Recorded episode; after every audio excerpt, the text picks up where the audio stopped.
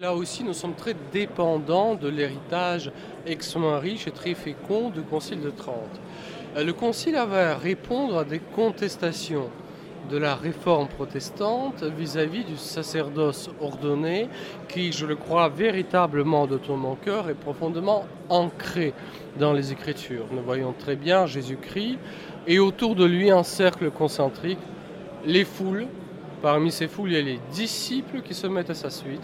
Et Jésus choisit parmi deux les apôtres. Donc du coup, cette institution de l'Église apostolique et hiérarchique n'est pas l'invention de Pierre ou de Paul, ni de l'Antiquité chrétienne, ni du Moyen Âge, ni du Concile de Trente. Elle est l'institution de Jésus-Christ lui-même. Donc bien sûr, c'est cette structure-là qui est vitale pour l'Église.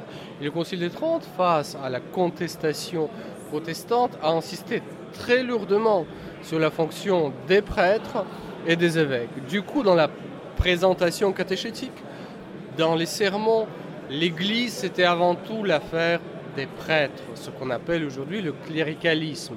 L'Église, c'est qui? C'est le prêtre. L'Église pense que, qui le dit? Les prêtres. C'est l'affaire de l'Église. Les missions, c'est l'affaire de qui? Des prêtres. Les sacrements, c'est l'affaire de qui? De prêtres. L'enseignement chrétien, c'est l'affaire de qui?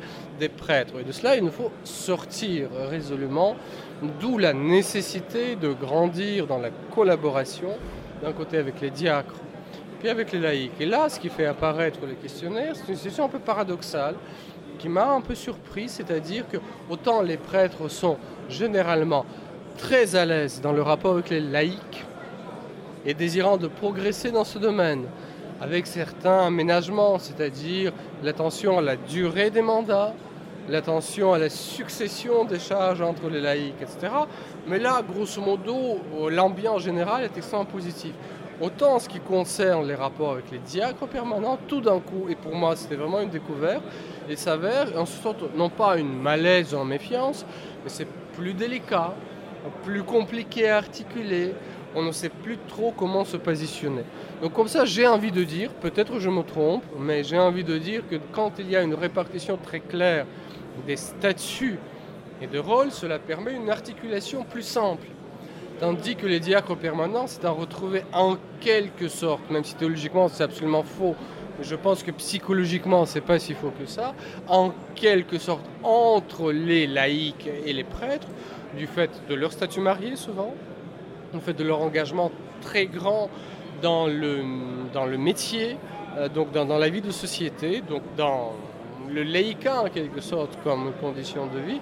Du coup, ça devient plus délicat, plus compliqué. Donc, c'est un autre chantier qui me semble être important pour la formation des prêtres, la formation des diacres, la répartition des rôles, l'agencement des lettres de mission, de sorte que cette immense richesse que représente le diaconat permanent, rétabli par le Concile Vatican II, puisse être pleinement mis au service non seulement pour desservir les structures existantes, nous revenons à notre première question de la territorialité. Les prêtres sont épuisés à desservir les structures existantes, mais à annoncer la parole de Jésus-Christ envers ceux qui ne le connaissent pas encore le, fait de comprendre que les diacres permanents ne sont ni des prêtres de substitution ni des laïcs améliorés, euh, ça c'est finalement c'est aux laïcs et aux prêtres de, de, l'entendre aussi, de travailler. Ça, ça va demander euh, un dialogue plus soutenu sur cette question.